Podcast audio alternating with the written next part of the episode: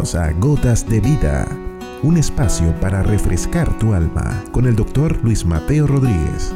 El afán por figurar.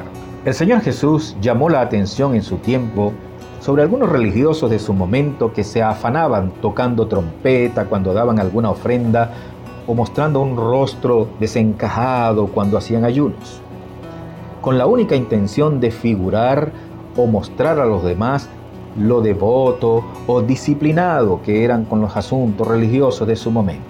Según el contexto, su única intención era figurar.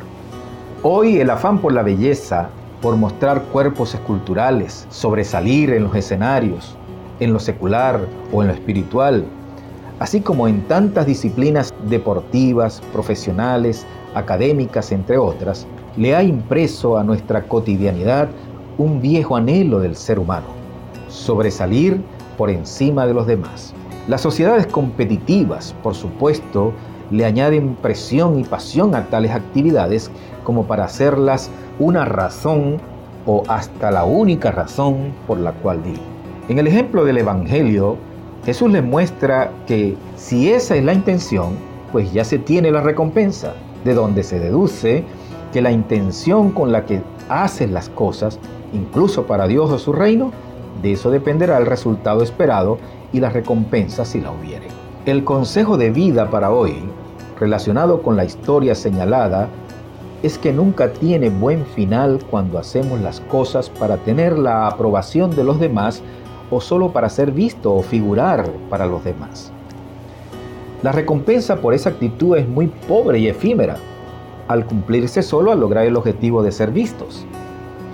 La vida está diseñada para honrar a Dios en todo lo que hacemos, para alcanzar la plenitud de un propósito determinado por un plan divino. Que lo que hagamos además produzca en nuestro interior la satisfacción de la obra bien hecha, sin que el afán consuma nuestras energías. Si estás en el camino de la vida eterna, nada hagas por vanagloria o por contienda sino que todo redunde para la gloria de nuestro Creador. Que esta gota de vida se convierta en un manantial que fluya para ti. Has escuchado Gotas de Vida con el doctor Luis Mateo Rodríguez. Contáctanos a través de nuestro correo electrónico ccclarrocaviva.gmail.com No te pierdas nuestro próximo capítulo, Gotas de Vida.